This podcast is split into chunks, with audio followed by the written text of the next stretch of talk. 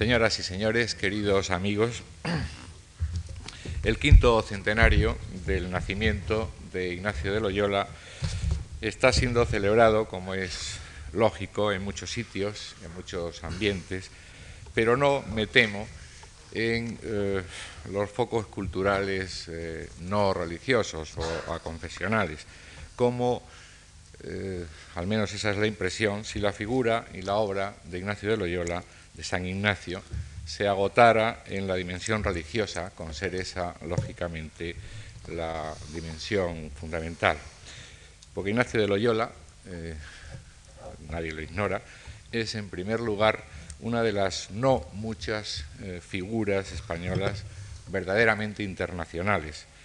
Su biografía y su obra están insertas en un momento histórico en, el que el mundo moderno está naciendo y no se puede estudiar esa época y, por supuesto, las que han venido después sin estudiar a Ignacio, su pensamiento y su obra.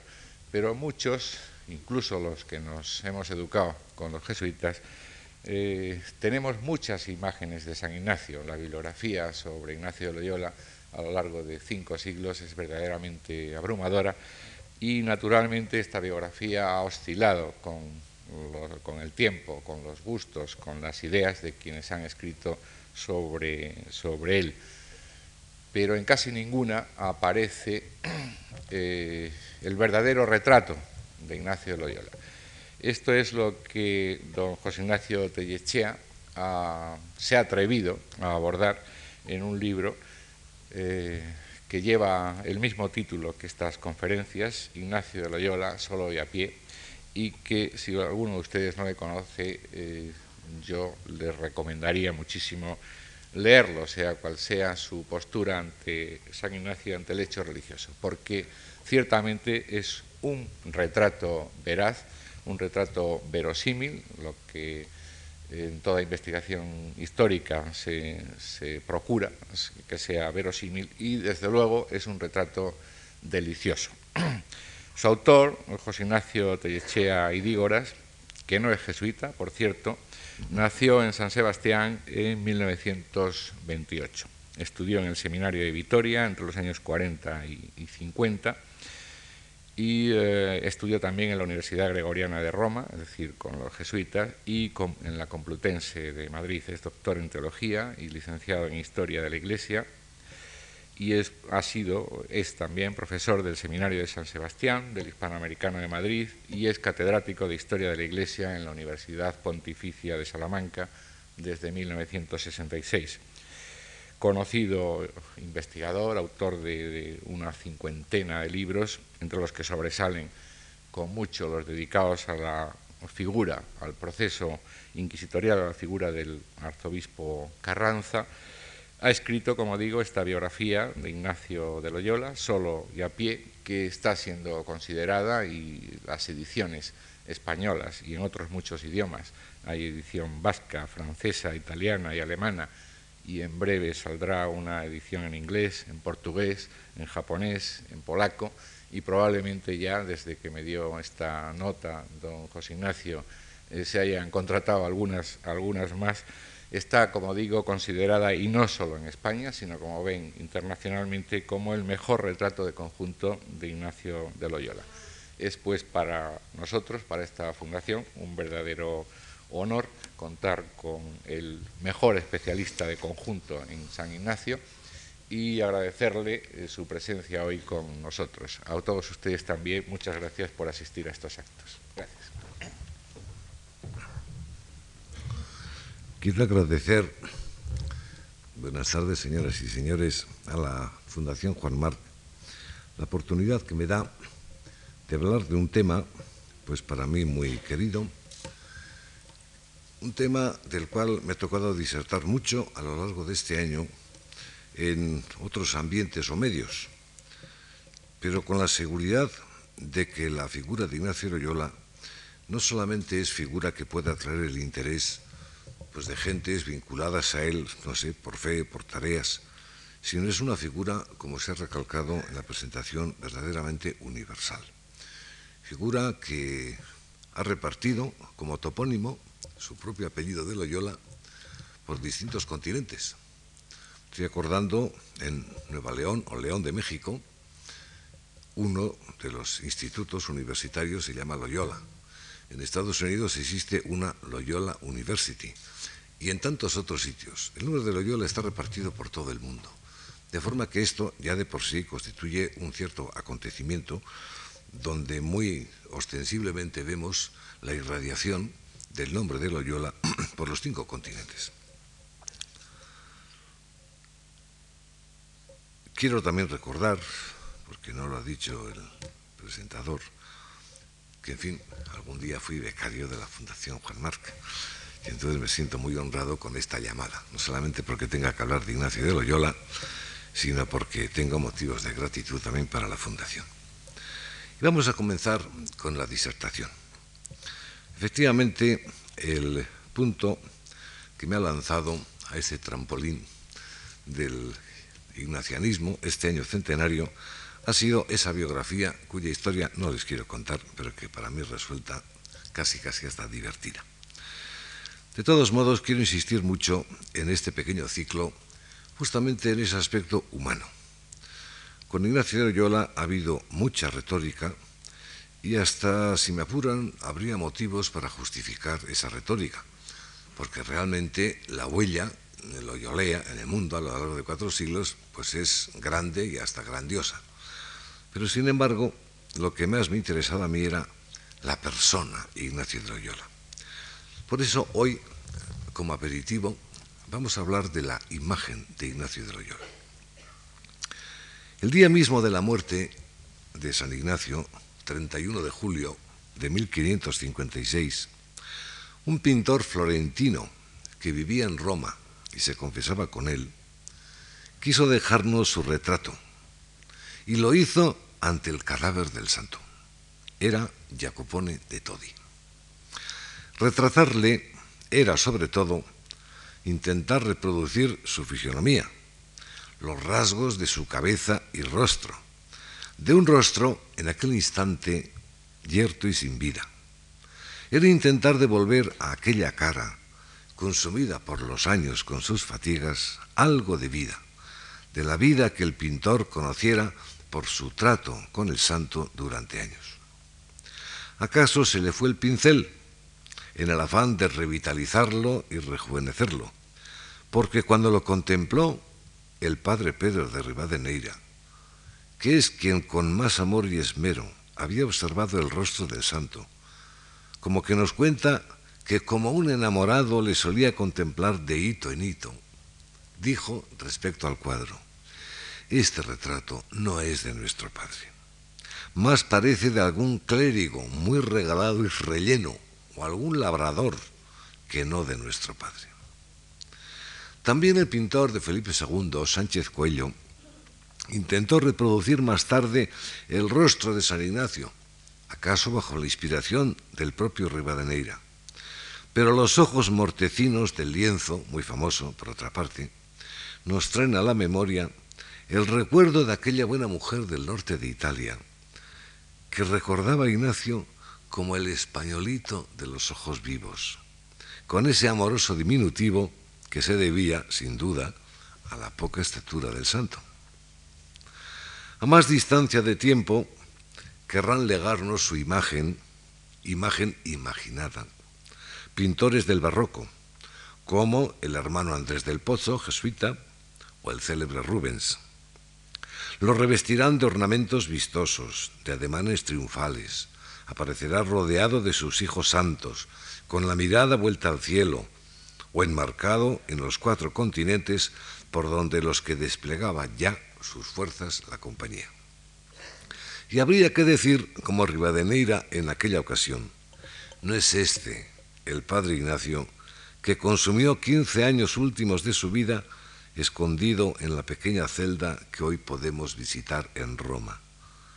Y menos el Íñigo que pateó Europa durmiendo en no sé cuántos hospitales, pajares o al aire libre.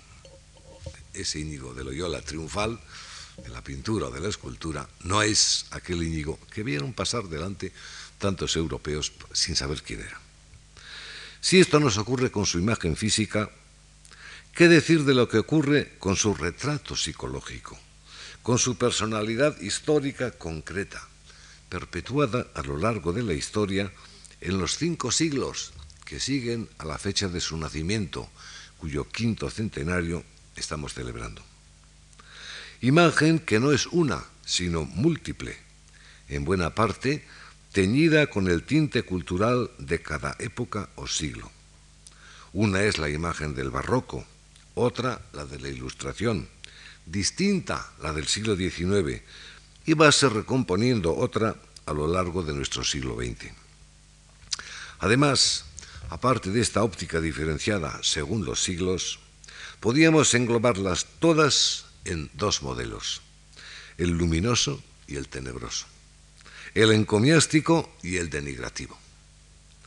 Apurando mucho las cosas, habría que decir que ya en vida conoció él este mismo contraste. Algunos, muy pocos, se permitieron decir que era un fugitivo de la Inquisición española y condenable por alumbrado, que era un hombre rudo, que no sabía latín y por eso escribió los ejercicios espirituales en lengua romanza. Quien le examinó en Alcalá insinuó en una de sus preguntas si pudiera ser judío. Y el feroz Melchor Cano, que atacaba a la compañía desde los púlpitos, llegó a escribir en una carta privada que la aparición de la compañía, la obra de Ignacio, ya aprobada por el Papa, era señal poco menos que inequívoca de la llegada del anticristo. Por el contrario, la Universidad de Barcelona llegó a escribir a San Ignacio, aún vivo, cuando consideramos tus obras, reverendo Padre, y traemos a la memoria las de la antigüedad, nos pareces en gran manera beatísimo, porque Cristo te ha elegido para sostener firmemente los viejos edificios eclesiásticos que se arruinaban por su misma vetustez y por la incuria de los arquitectos, y para levantar otros nuevos. Esto es lo que hicieron en otro tiempo Antonio y Basilio, Benito y Bernardo, Francisco y Domingo.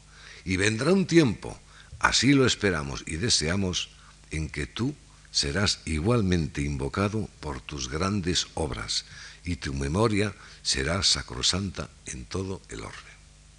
Asombroso documento de mayo de 1555, un año antes de la muerte de Ignacio. Como inmediatamente posterior a ella es el elogio de aquel cisterciense que lo llama a boca llena y no olvidando su pequeñez física, aquel hombrecito de Dios. El contraste, pues, es viejo, tan antiguo como el santo mismo. San Ignacio fue canonizado en marzo de 1622, a la vez que San Francisco Javier, Santa Teresa, San Felipe Neri, tres coetáneos, y se les coló de rondón en el grupo el humilde San Isidro Labrador. Se había robustecido para entonces el catolicismo después de Trento, hasta en zonas de Centro Europa donde la sangría por mor del protestantismo había sido más fuerte. Ya habían surgido los primeros brotes de una guerra llamada de los Treinta años, que fue una batalla campal contra la hegemonía de los Habsburgos, pero también, y no menos, una batalla campal entre protestantismo y catolicismo, divididos e irreconciliables, con la peculiaridad de que Francia, católica, estuvo oculta o descaradamente del otro bando. La compañía había crecido prodigiosamente y producido figuras en muy diversos campos. Canisio, Belarmino, Kircher, Ricci, Acosta, Suárez, Molina, con un largo, muy largo, etc. Se encontraba desplegada en cuatro continentes. ¿Cómo no sucumbir a la tentación de la gloria y la grandeza, de la vida desbordante y con acentos beligerantes? Es la hora de la exaltación, de la glorificación del héroe sin par, fecundo y victorioso, de sus virtudes y sobre todo de hechos extraordinarios, de milagros en vida o post-mortem. Los gustos de la geografía y los del arte van hacia el oro y las perlas, las representaciones triunfalistas, hacia el estímulo de la gloria y la heroicidad. El padre Daniel Bartoli en Italia o Francisco García en España son representantes típicos de esta presentación gloriosa de su héroe en sus respectivas biografías. En el siglo XVIII nos encontramos con una depuración crítica de este estilo por obra de los propios jesuitas, a través del célebre grupo de los llamados volandistas, por obra de Pinius. Pero sobre todo, en el siglo XVIII, tenemos el antijesuitismo. Un antijesuitismo interno a la propia Iglesia Católica, alimentado por jansenistas y galicanos, y un antijesuitismo, en cierto modo externo, de ambiente cultural, que conducirá, como sabemos, a la expulsión de la compañía de diversos reinos y a su extinción por obra de un papa, año 1773. Tal antijesuitismo, militante y como, proyectado sobre la obra de Ignacio, difícilmente podía sustraerse a verter sobre el fundador las obras, sombras que condensaban sobre la compañía, o al menos a desestimarlo o silenciarlo. En el siglo XIX nos encontramos con apreciaciones contradictorias. A pesar de que en tal siglo se escribe la notable biografía de Genelli, traducida a otras lenguas, y se inician ediciones documentales básicas como la de sus cartas, el clima cultural dominante sigue siendo adverso a la compañía y proliferan en obras de tipo ensayístico, pero de mayor difusión que las obras serias. La literatura manda sobre la historia rigurosa. El padre Ignacio Elizalde, en su voluminosa obra San Ignacio en la literatura, Madrid 1983, ha hecho amplio recuento de las comparecencias de Ignacio en varias formas de literatura. Poesía, con especial atención a certámenes y justas poéticas con motivo de efemérides gloriosas ignacianas, el teatro, especialmente rico en la época barroca, la novela, el ensayo, ya a partir del siglo XIX, donde casi todas las figuras de la generación del 98 dicen algo sobre San Ignacio y sobre todo del jesuitismo, que no es lo mismo. Explicando en este y otros libros, y aun haciendo fina disección anatómica para separar lo que se ha escrito sobre San Ignacio de lo que se ha escrito sobre los jesuitas, nos encontramos con una imagen un tanto estereotipada del santo, hija frecuentemente de la fantasía, pero que va a troquelar el concepto ignaciano que surge en el alma de muchos lectores. La brillantísima retórica castelarina, delicia de nuestros abuelos, que alcanza en su irradiación hasta el continente americano, va a dedicar párrafos rimbombantes al hijo de Loyola en su obra titulada La Revolución Religiosa, cuyas páginas están dedicadas al estudio de Savonarola, Lutero, Calvino y San Ignacio. Con fantasía gaditana y apenas terminada la guerra carlista, Castelar habla de los vascos como hombres que bajan del monte al llano, de riscos agrios y bravíos a las ondas cantábricas, bravías también como los riscos. La naturaleza, dice él, los mueve al combate, los hace soldados, conservadores de ideas, tradiciones y símbolos. Y con un por consiguiente, transforma a Ignacio, como buen vasco, en un gran militar y un militar conservador de las viejas ideas y las antiguas tradiciones. Es decir, en una especie de guerrillero carlista como el cura de Santa Cruz, que llenó no pocas veces las páginas de los periódicos liberales. Con irreprimible facundia y viveza nos narra la muerte de San Ignacio como si la hubiese presenciado.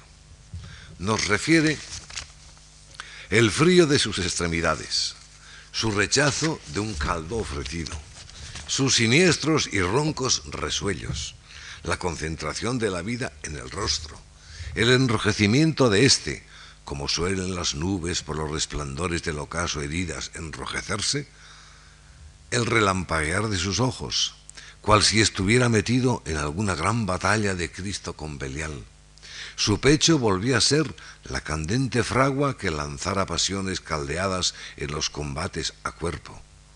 Alzó los brazos al cielo, etcétera, etcétera. Menos mal que nos ahorra un hipotético discurso inflamado o arenga militar. Pero al final viene la auténtica traca castelarina.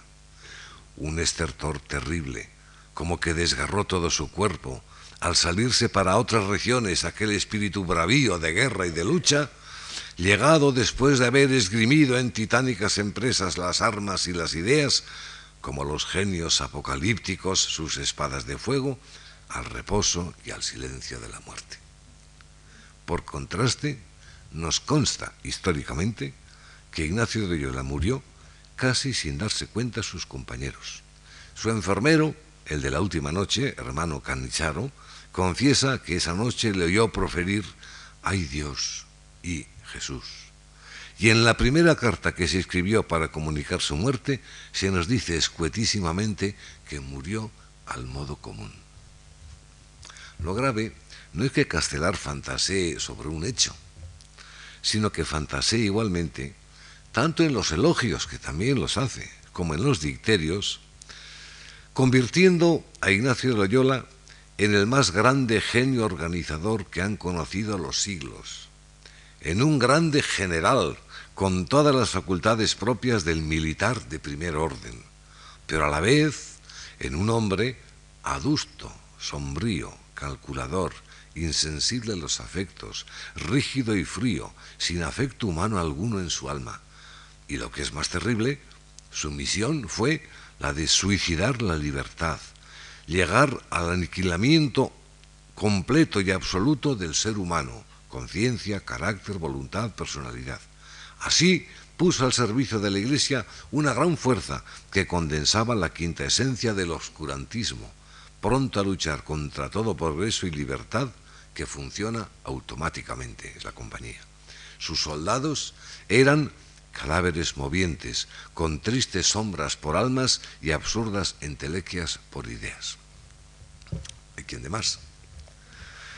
Menos retórico y más sutil, Ortega y Gasset, que compara los ejercicios espirituales al manifiesto comunista, dice de San Ignacio que fue un santo administrativo y organizador, y endosa a sus hijos espirituales la dote del arte maravilloso de utilizar las criaturas para la mayor gloria de Dios. Y como las mejores criaturas no se resignan fácilmente al papel de instrumentos, se las utiliza inutilizándolas. Baroja trata a Ignacio de Loyola de exaltado e inspirado, de anarquista moderno, de genio de la organización, y lo coteja con Kierkegaard y con César Borgia. En el gran torbellino del mundo ponen labios de dos interlocutores dos opiniones encontradas. Tenía fibra, dice uno, y el otro contesta, era un maquiavélico. En César Nada reconoce que Ignacio impidió que el catolicismo romano se desmoronase. En otro lugar, lo encasilla entre los vascos cantábricos, costeros, con su punto de humor y de tomarse la vida con calma, y parece protestar contra el tético retrato o lienzo que de él hiciera el pintor Elías Salaverría. Y dice así, el mismo Ignacio, que para la gente tiene una vitola de fraile agrio, seco, y a quien algún pintor moderno ha representado como un lego necio y cuitado, era natural y espontáneamente un hombre risueño, como buen guipuzcoano. Baroja nos dice, en vitrina pintoresca, que Voltaire encontraba en Loyola los caracteres del caballero andante y que a mediados del siglo XVIII, bajo el seudónimo de Hércules de Silva, se publicó un libro titulado Historia del admirable caballero Íñigo de Loyola. Y comenta a continuación, Loyola es un Don Quijote que realiza sus sueños. Siguiendo su marcha de exaltación, de astucia, según Voltaire, se acaba en la horca o en los altares. Esa intuición volteriana, el caballero, explayada en el libro citado, va a ser el eje de una obra muy difundida de Unamuno, La vida de Don Quijote y Sancho. A lo largo de toda ella va apuntando afinidades, por no decir consanguinidades, entre Don Quijote y San Ignacio, siguiendo para ello eh, la rica biografía de San Ignacio escrita por Rivadeneira. También él, Unamuno, se empeña en hacerlo militar, o con más acierto, caballero andante a lo divino, que no es lo mismo. Le entusiasman la fe de Íñigo en Dios y en sí. Considera la doctrina nacional de la obediencia, mal entendida, como doctrina anticristiana y anticivil.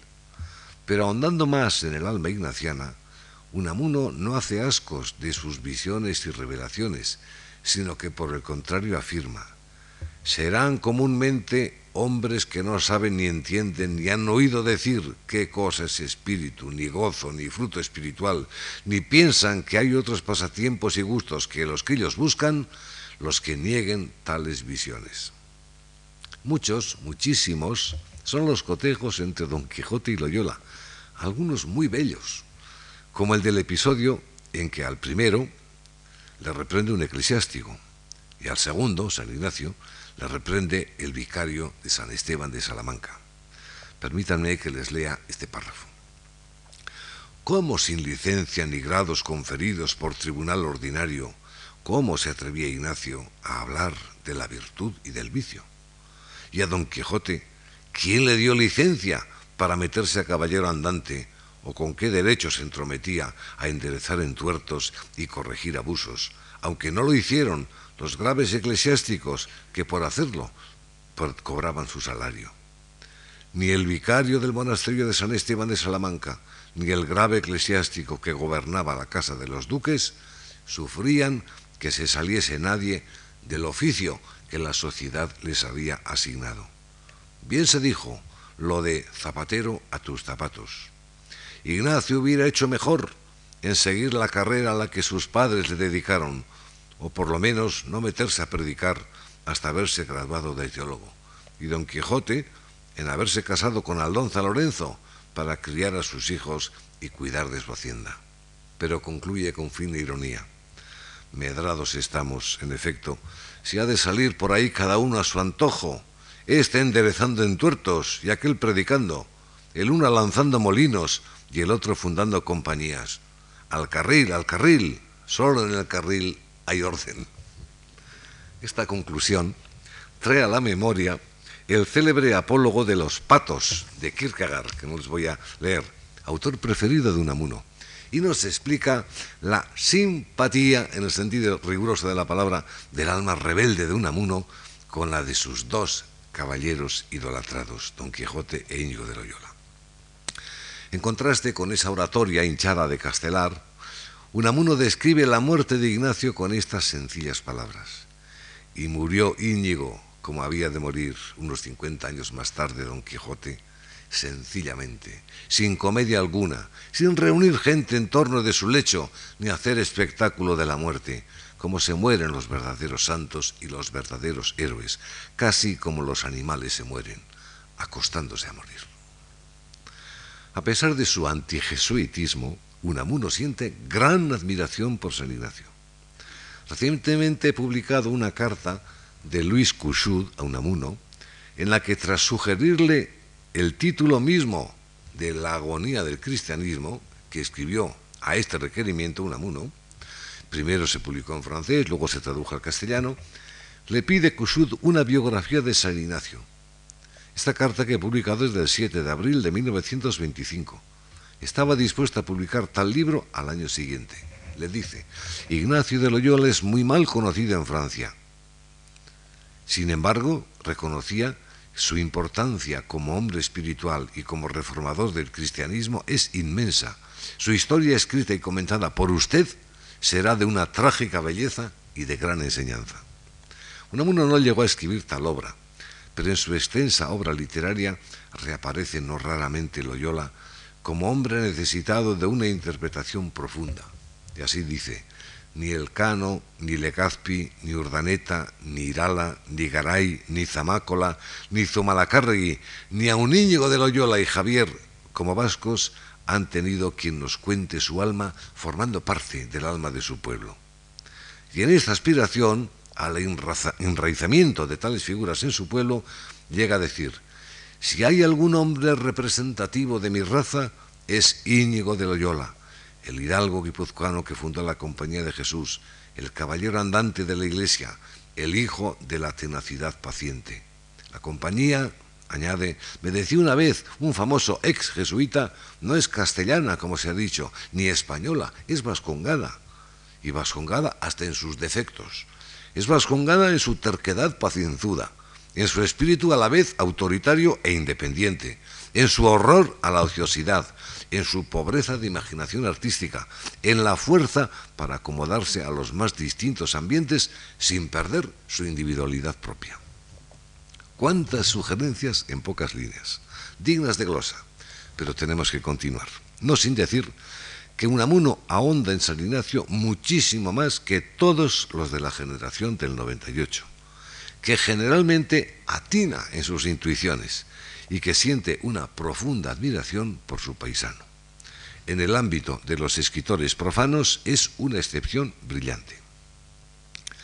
Pero Ignacio de Loyola no es una figura local o para andar por casa, sino figura de relieve europeo. Y en la historia de la cultura europea no puede menos de afrontarse el estudio y valoración de su personalidad. La marea antijesuítica del siglo XIX distorsiona notablemente la aproximación posible a la figura del fundador de la compañía. La obra del romano Philip Müller, Macht und Geheimnis der Jesuiten, indican ya desde el título el juicio previo del autor, poder y misterio de los jesuitas. Reconoce la grandeza de la figura de Ignacio de Loyola, mas a nivel puramente humano, transformándolo nada menos que en el Maquiavelo de la Iglesia, en el hombre ambicioso que quiere conquistar el poder, secularizar la Iglesia, extender sus tentáculos desde Roma. En pleno auge del nacionalsocialismo, otro autor seguirá la ruta de Philip Müller. Es Richard Blunke, en su obra Der Schwarze Papst, Das Leben von Ignatius von Loyola, El Papa Negro, vida de Ignacio de Loyola. También le asombra la capacidad de entrega de Ignacio a la Iglesia y los resultados que obtiene, pero su único secreto lo descubre en la intriga y artimaña, en el modo taimado de ganar voluntades. Otros, en el clima antisemítico alemán de la época, le convertirán en un tipo histérico, judío, antigermano. Ignacio es para todos un ser misterioso y enigmático. El protestante norteamericano Ludwig Marcuse, en su biografía Ignatius von Loyola, le asigna el epíteto de dictador de almas. Aún así, reconoce su singularidad humana y dice de él que es Ignacio y no Napoleón el mayor organizador del mundo. El secreto de tal capacidad estriba en su aire militar y férreo, en su hipocresía. Es el jefe que con la obediencia convierte en esclavos a sus seguidores. Hombre impasible, incapaz de amar, taimado. No es un padre que se regocija o entristezca con los suyos. La pluma de Marcuse destila metafóricamente la más negra tinta y no tiembla al escribir. A la mañana, sus visiones le hacen pedir sus decisiones al cielo a la tarde, cuando da sus instrucciones a su secretario, se inspira en las revelaciones de Satán. En verdad, penetra mejor el infierno que el cielo. El hombre de Roma conoce la palanca que mueve los hombres, les gobierna con un dominio que sólo Lucifer o Aretino pueden poseer.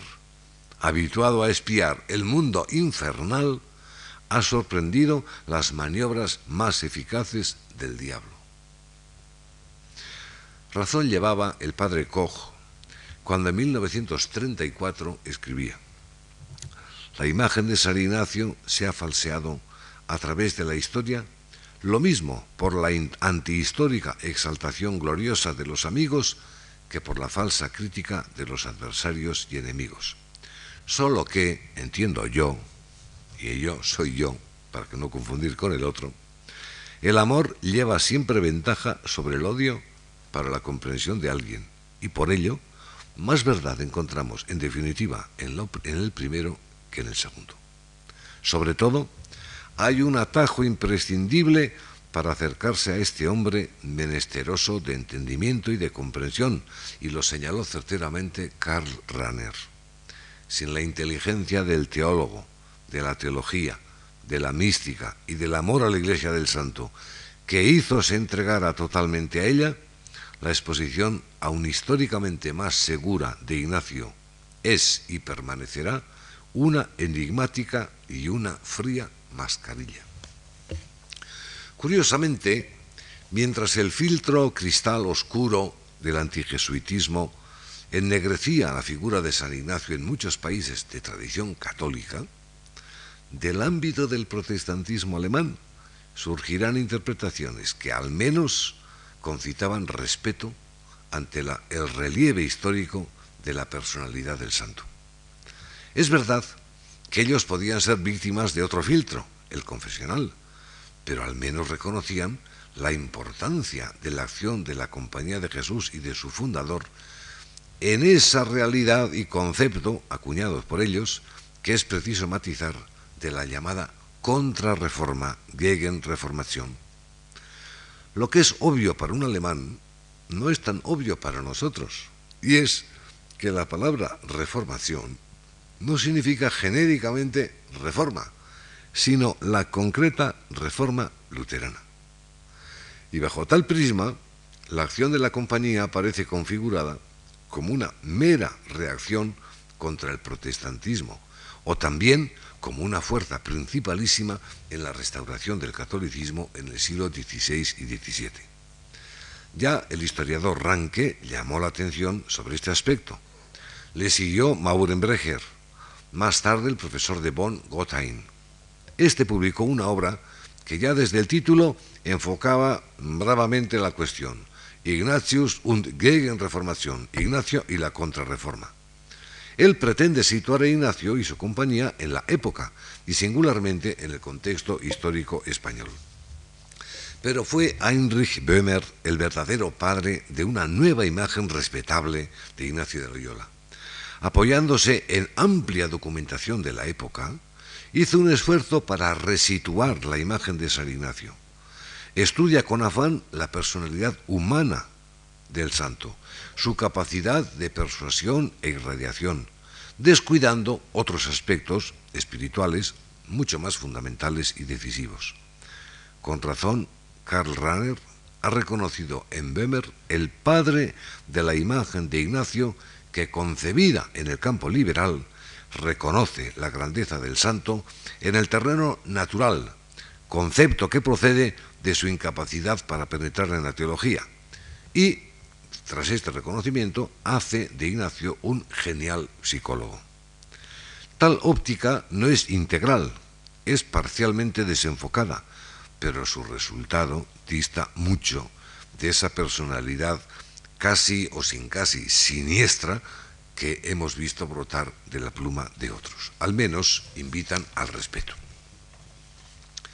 Pues bien, una mascarilla de yeso hemos dicho que se hizo sobre el rostro de San Ignacio recién muerto. Lleva la ventaja de acercarnos a la realidad verdadera de los rasgos de su cara. Ya vimos al comienzo que hasta el retrato, hecho también en aquel trance por Jacopone de Todi, mereció la crítica de Rivadeneira. Este retrato no es de nuestro padre. ¿Qué diría de estos otros retratos psicológicos de autores modernos que hemos presentado. ¿A qué atenerse? ¿A qué carta quedarse? ¿Cómo despegar el oro de la estatua de Ignacio o esas capas de negro humo acumuladas sobre ellas, uno por la exaltación y otras por el dicterio? ¿Cómo disipar esa densa nube de sospechas creada por escritores ilustres, sino sospechando también nosotros que nos aturden con la imagen que ellos se forjan subjetiva y arbitrariamente y no con la real y verdadera estampa histórica de Ignacio de Loyola. ¿En qué fuentes han bebido? ¿Con qué fundamento hablan? ¿Qué garantías o soportes documentales ofrecen para esos retratos? ¿Es tan enigmática la figura histórica de San Ignacio? ¿O acaso comienza el enigma cuando nos encontramos con imágenes tan contradictorias como las expresadas? ¿Qué camino seguir para, con un mínimo de seriedad y de honestidad, saber cómo fue, qué pretendió aquel hombrecito de carne y hueso que se llamó primero Íñigo de Loyola, que nació en vísperas del descubrimiento de América y que murió dos años después de Carlos V. Hemos de transformar nuestras dudas y desconcierto o vacilaciones en curiosidad verdadera y en búsqueda y en dar con el camino apropiado de acercamiento. Es decir, hemos de informarnos debidamente. ¿Acaso tendríamos que hacer algunos esfuerzos previos para liberarnos previamente de la carga de jesuitismo o antijesuitismo. ¿Acaso hasta tendríamos que olvidar la larga historia de la compañía que él fundó y aun los años últimos de su vida, con su personalidad y obra ya consolidadas, e intentar acompañarle paso a paso a todo lo largo del camino de su vida? Y desde luego poner en cuarentena esos clichés, no sabemos cómo y por qué difundidísimos, que llegan a transformarse en lo que llamamos nuestras convicciones. Por ejemplo, el del Ignacio militar, soldado, capitán o capitán de los tercios españoles, como he visto hace poco en un diario de gran tirada en Madrid. Por favor, dígame de qué tercio y me rindo. Ignacio de Loyola no fue nunca un soldado, es decir, hombre a soldada. La fortaleza de Pamplona tenía su alcaide y su guarnición, y a aquel alcaide le pidieron responsabilidades por su rendición, no a Íñigo de Loyola. Y aquellos hombres les pagaron después de la rendición de la, de la ciudadela de Pamplona, y no a Íñigo de Loyola. Es verdad que en el inicio de su autobiografía se nos dice que se deleitaba en ejercicio de armas con un vano deseo de ganar honra. Pero Íñigo de Loyola no fue soldado ni capitán, sino un gentilhombre que naturalmente sabía montar a caballo, manejar las armas, amigo de justas y torneos, y ocasionalmente, por obligación de nobleza, capaz de acudir en servicio de su amo, el duque de Nájera, virrey de Navarra, al servicio del rey, lo mismo que desde Loyola accedió a la misma empresa otro hermano suyo, con gentes armadas guipuzcoanas, pero no eran soldados. ¿Cuánta literatura no depende de este primer error histórico. Ya sé que en la fórmula Instituti, aprobada por Julio III, a propósito de la compañía, se nos habla, a propósito de la Compañía de Jesús, de que todo el que quiera militar para Dios bajo el estandarte de la cruz, aquí está el soldado. Y que en los ejercicios se nos habla de dos banderas, pero todo esto está mucho más cerca del ideal caballeresco que del militar. Y por otra parte, el concepto de miles Christi, soldado de Cristo, está ya presente en el cristianismo de San Cipriano, obispo de Cartago, siglo III, y si me apuran, hasta en San Pablo. Es que tiene aire militar, y no más bien franciscano, el Íñigo de Loyola que camina por Europa a pie, con un pie descalzo y el otro vestido, vestido con un ropón, con bordón en la mano y alforja, ese es el militar. ¿Acaso tenga alguna culpa en esta falsa imagen la historiografía barroca, llena de aire beligerante y luchador? Y probablemente hará falta generaciones para borrar ese primer cliché tan determinante de otras falsas consecuencias o derivaciones. Igualmente falsos o parciales pueden ser otros clichés. Por ejemplo, el de asceta. Naturalmente que fue un asceta y un penitente en una época de su vida pero ¿cómo ignorar o desconocer los evidentes caracteres de alta mística que están en su diario y que están en su autobiografía? El de riguroso planificador, y poco menos que planificador de escritorio, cuando es el hombre más abierto a la experiencia, a las instancias de la vida, que va buscando su camino. Otro de los clichés, del cual hablaré quizá otro día, el del antilutero, por esencia. cuando en el ánimo del converso Íñigo de Loyola tiene mucha más consistencia Amadís de Gaula, la figura de los libros de caballería, que Martín Lutero. El de déspota, hombre férreo, inflexible, etc. ¿Cuántos clichés que son desmentidos por los documentos? Pero volvamos a nuestra cuestión. ¿Podemos saber cómo fue verdaderamente Ignacio de Loyola? Cuando contemplo la mascarilla mortuoria hecha sobre su mismísimo rostro, o la testa completa, recientemente vaciada en bronce con arreglo a aquella, me emociona ver su nariz, levemente aquilina, con esa ligera prominencia a media altura tan típica de los vascos. Ese detalle vale por muchos documentos genealógicos. Y me pregunto, ¿y no podremos amasar datos fehacientes que nos desvelen cómo pensaba, cómo actuaba, qué comía, cómo mandaba una pera, cómo distribuía su día, que nos acerquen a su quehacer diario, a los consejos e instrucciones que daba en cada concreta situación y que en suma nos expliquen su vida, su irradiación y su obra? Sí existen y en abundancia, aunque ignorados totalmente, sobre todo por los denigradores, más inclinados a dictar la imagen de Loyola que enterarse de cómo fue. Y en este punto hay que rendir homenaje a una pequeña familia de investigadores, hace ya mucho agrupada en el Instituto Histórico de la Compañía de Jesús en Roma, que callada y pacientemente ha hecho la hazaña de darnos una colección documental de enorme rigor histórico, los Monumenta Histórica Societatis Jesu. Apenas han pasado en sus recios tomos del siglo XVI y cuentan ya con más de 200 grandes tomos. Entre ellos, como es lógico, ocupa un lugar preeminente el lote consagrado a Ignacio de Loyola, los Monumenta Ignaciana.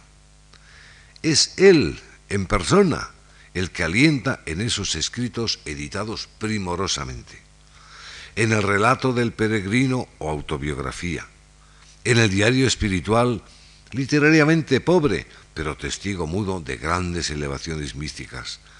Él en el libro de los ejercicios espirituales y el directorio. Él en las constituciones de la compañía, labor en la que empleó algo así como 10 o 12 años y en la que va perfilando los caracteres de su obra, año a año, al dictado de altas luces y de la experiencia de cada día. Él está en esos 12 tomos de cartas, 7000 de las 20.000 que se calcula que pudo escribir, dirigidas a reyes, cardenales, obispos, muchas a jesuitas, algunas a sus viejos amigos o amigas barcelonesas de la primera hora o a su propia familia. Él no en carne y hueso, pero sí en espíritu, en aliento, en consejo, en decisión, en perspectiva. ¿Cómo se puede ignorar todo eso y tener la pretensión, por no decir el atrevimiento, de hablar acerca de Ignacio de Loyola? Todavía hay más. En tres volúmenes de aproximadamente mil páginas cada uno, se ha acumulado la documentación que habla acerca de Ignacio de Loyola. El primero recoge todos los documentos anteriores a su muerte, 1556. En dos tomos ulteriores se recogen los documentos de 1556 a 75.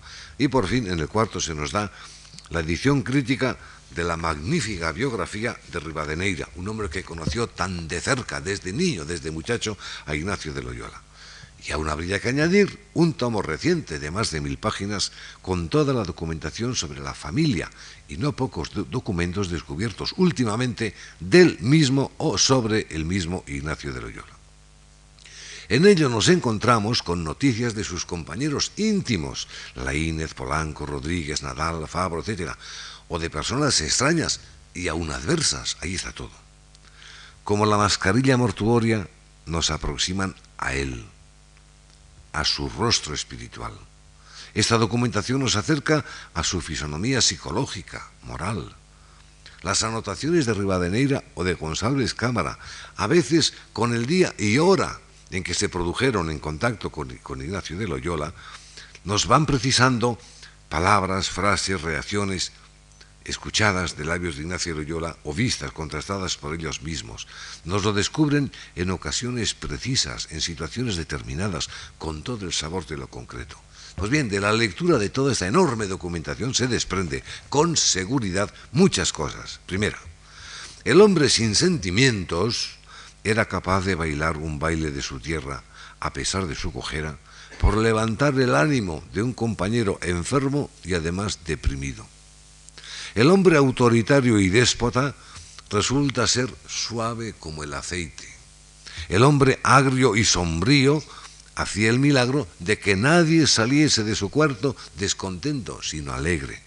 El hombre rígido, inflexible, era el que recomendaba al padre Manare, cuando le nombró rector del colegio de Loreto, lo siguiente, mira Oliverio, haz a tenor de lo que aquí has visto, pero en todo caso lo que te dicte tu espíritu, y acomoda las reglas a aquel lugar como puedas.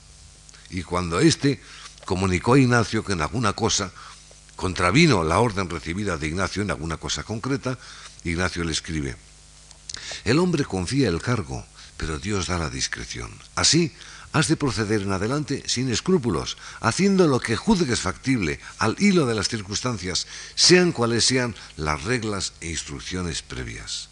Esas instrucciones que, según Marcuse, estaban inspiradas en las revelaciones de Satán.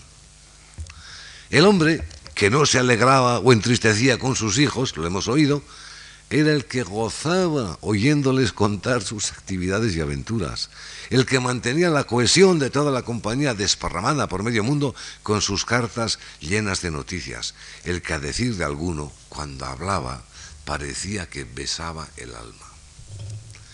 Era el hombre amado de sus hijos.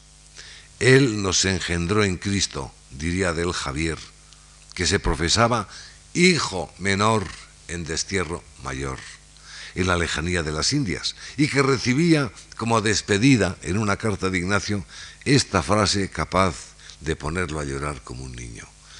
Todo vuestro sin jamás poder olvidaros. Frase de Ignacio a Javier.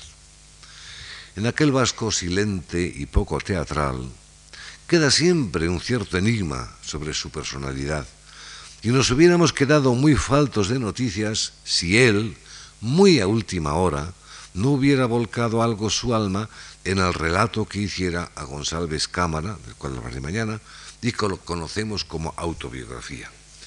Pero los enigmas son menos para quien quiera honestamente enterarse o informarse. El enigma verdadero es el de la difundida distorsión de su imagen, como hemos tenido ocasión de comprobar.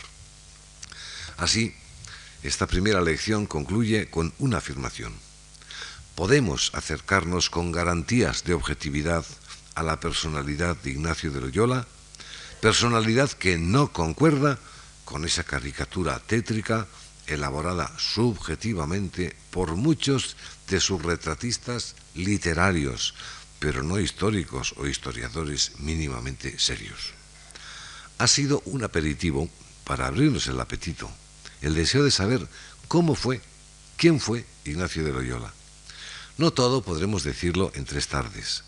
En nuestro afán de acercarnos al hombre concreto, vamos a prescindir de muchas cosas, entre otras de esos encasillamientos, por otra parte legítimos, que sirven para ahondar en facetas esquemáticas, el pedagogo, el legislador, el escritor, el fundador, tantas otras cosas.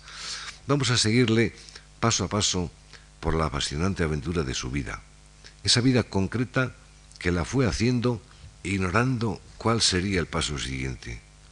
Quiero limitarme solo a su persona y en todo caso apuntar hacia las intuiciones que tuvo acerca de su obra, esa obra que tiene siglos de historia a las espaldas y que debemos olvidarla no para ignorar el legado histórico de Ignacio, sino para centrar el foco de nuestra atención en el hombre a quien se le ha comparado, como hemos visto, con Napoleón, con Lenin o con el. Y yo me pregunto, ¿y por qué no con San Francisco de Asís? Muchas gracias.